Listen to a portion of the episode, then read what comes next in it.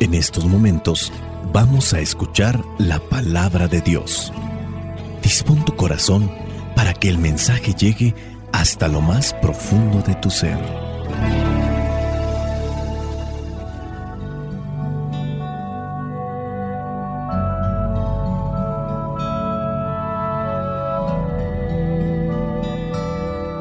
El Evangelio que la iglesia nos presenta para el día de hoy corresponde a Lucas capítulo 9 versículos del 22 al 25.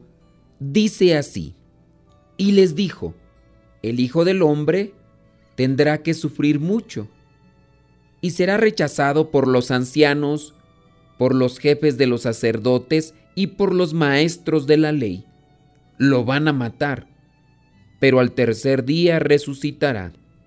Después les dijo a todos, si alguno quiere ser discípulo mío, olvídese de sí mismo, cargue con su cruz cada día y sígame, porque el que quiera salvar su vida, la perderá, pero el que pierda la vida por causa mía, la salvará.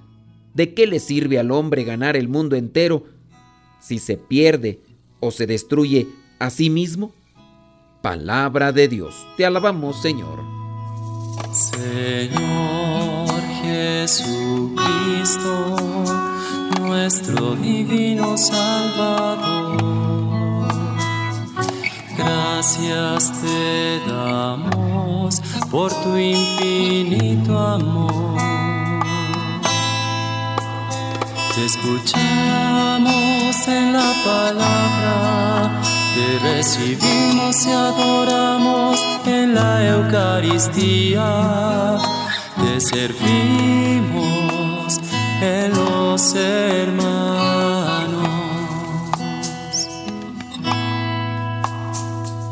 Que seamos misioneros como lo quieres tú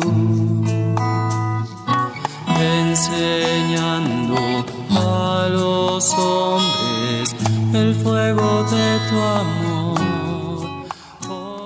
Oficialmente se ha iniciado Cuaresma con el miércoles de ceniza.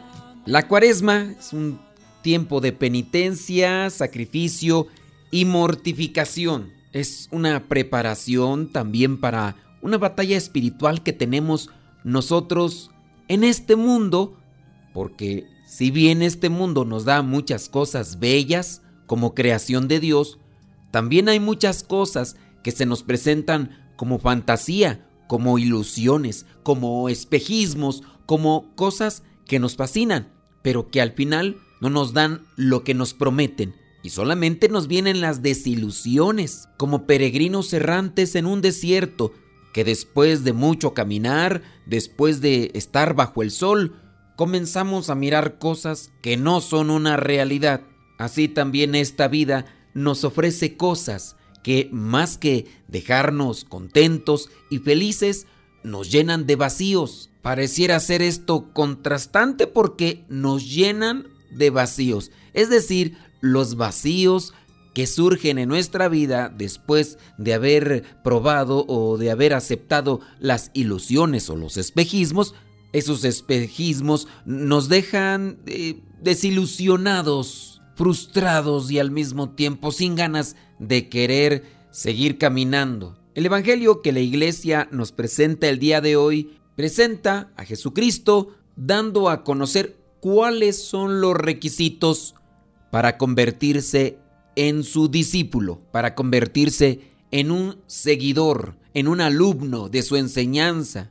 Pero antes de eso, él plantea cuál va a ser su situación. Él no la tiene nada sencillo, tendrá que pasar por momentos difíciles, pero más vale hablar con la verdad que vivir decepcionándose siempre. A veces nos ha pasado que cuando vamos a pedir trabajo nos presentan muchas cosas que nos emocionan, que nos alegran, pero conforme uno va avanzando en el trabajo, se da uno cuenta que en muchos casos todo aquello que se nos ha prometido es una vil mentira. Pero también si miras dentro de lo que es el terreno amoroso, ¿cuántas personas no han quedado decepcionadas de un amor e incluso han quedado ya marcadas? Son capaces de decir que el amor no existe, que ya no creen, ya sea en el hombre o la mujer, dependiendo quién le haya traicionado o quién le haya decepcionado. Si bien hay algunos que no se separan, pero permanecen ahí con su cara de guarachi aplastado de frustración. Por eso es que muchos, andando con su pareja, no sonríen, no les brilla la chispa de la vida en sus rostros. Quizás sonríen, pero cuando están por separado, pero cuando están juntos, obviamente la frustración y la amargura les impide mostrar una sonrisa. Muchas veces ese tipo de comportamiento son las decepciones que se han cosechado en la vida. El otro o la otra prometieron cosas que nunca cumplieron. Nuestro Señor Jesucristo en este pasaje habla con la verdad y les dice que el Hijo del Hombre tendrá que sufrir mucho. Será rechazado por los ancianos, por los jefes de los sacerdotes, por los maestros de la ley. Y no solamente lo van a rechazar, sino incluso lo van a matar. Pero al tercer día resucitará. Si eso van a hacer con el pastor, pues imagínate que irán a hacer también con los seguidores. Jesucristo plantea las consecuencias de ser discípulo, pero también presenta lo que es el premio de ser discípulo. Si Él como maestro y como guía resucita, también nos promete que podemos recibir la resurrección después de esta vida. ¿Qué es esta vida? Esta vida es un suspiro, es como una planta que hoy está y mañana ya no. La muerte ya no titubea, la muerte ya no solamente es para ancianos o para pocas personas que sufrían de un accidente o que eran acaparados por una enfermedad.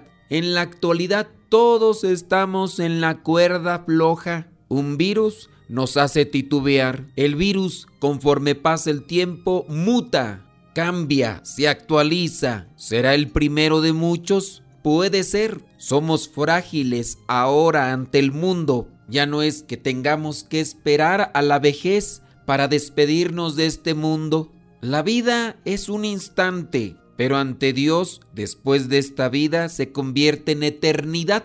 Muchos con la enfermedad han revalorado su caminar en este mundo para dar pasos más seguros, más certeros, y cuando lo hacemos iluminados por la palabra de Dios, entendemos que cuando la meta y el premio se ha fijado con claridad, los sacrificios no harán que se retroceda en el camino. No hay que tener miedo al rechazo de los demás en este mundo. Los aplausos y los rechazos afectan solamente en la cabeza, en la mente. El cristiano no debe enfocarse con triunfar en el mundo, sino gozar en el cielo. Pidamos el don de la fe para encontrar el valor de ese tesoro en la eternidad.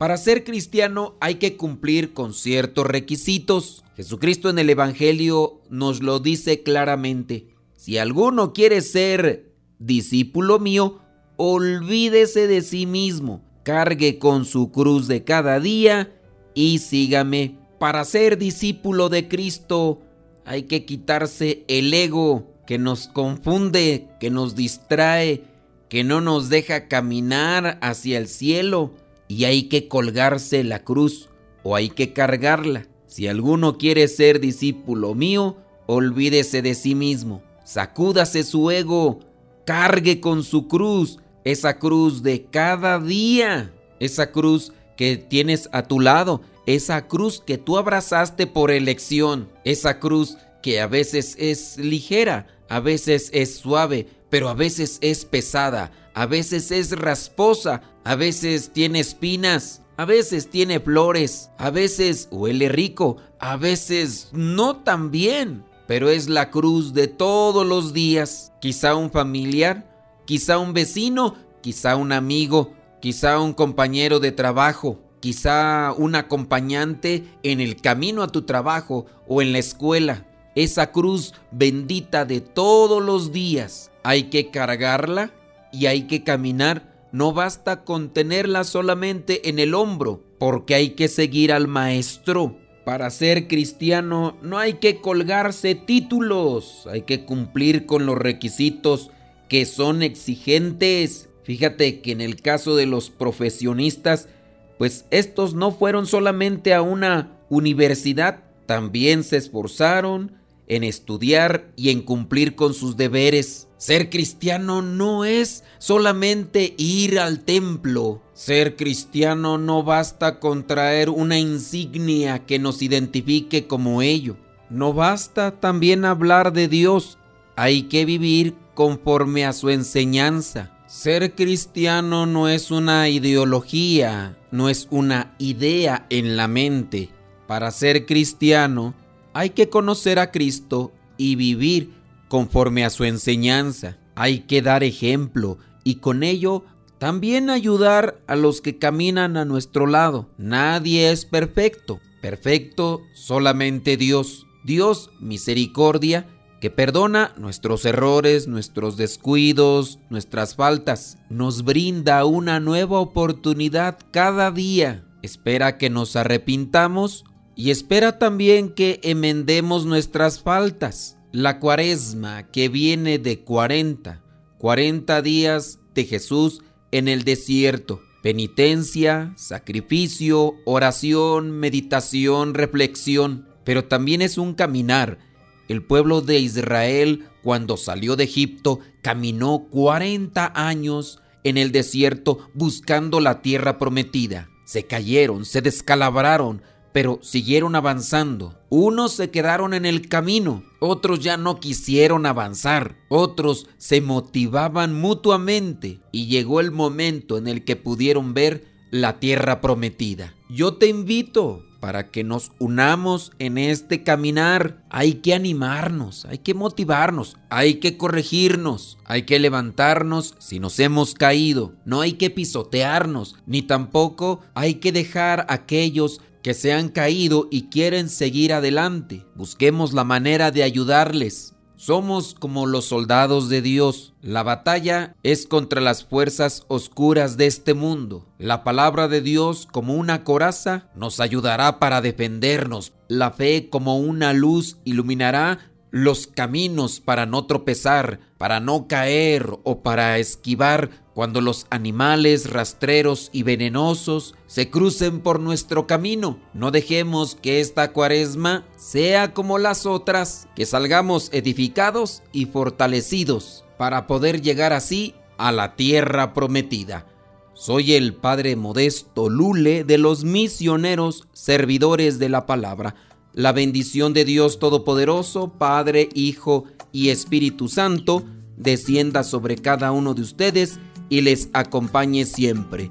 Vayamos a vivir la palabra. Lámpara es tu palabra para mis pasos, luz en mi sendero. Lámpara es tu palabra para mis pasos, luz en mi sendero